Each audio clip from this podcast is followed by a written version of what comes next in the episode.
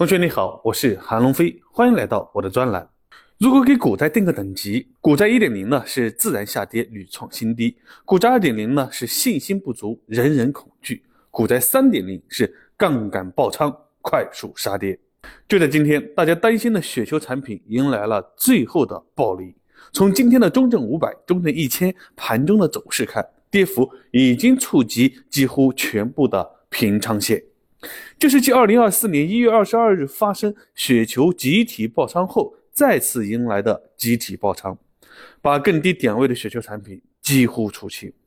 从图中可以看出啊，挂钩中证五百的雪球产品还有少许未达到爆仓线，而挂钩中证一千的雪球产品呢，全部引爆。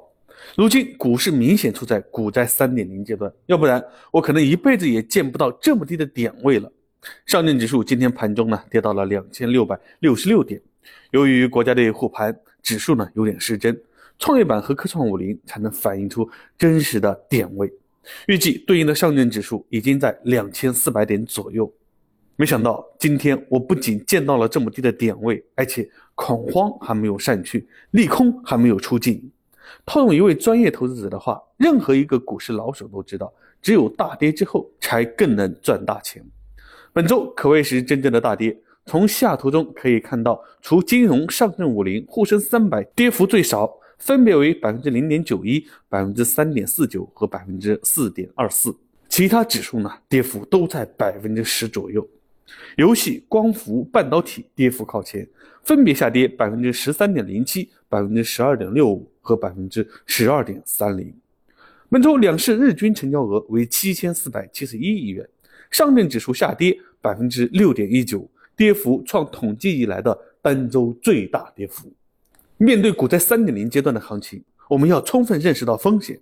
这个时候是杀的最凶、最狠的时候，一不留神买入就能短期内亏损百分之十、百分之二十，甚至更多。同时，这个时候更要感到兴奋，因为这给了我们更低的点位的买入机会，赚到更大空间的钱。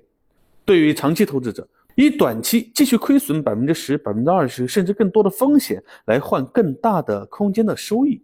这笔买卖过程呢是很艰辛的，但是结果还是很划算的。最后同步下策略小实验的最新收益情况如下：截止一月二十五日，组合收益为负百分之二点零一；截至二月一日呢，组合收益是负百分之七点四四。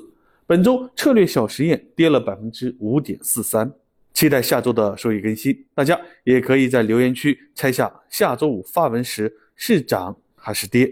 好了。本周就先分享到这里，我是韩龙飞，祝你周末愉快，接下来又是美好的一周，我们下一周再见。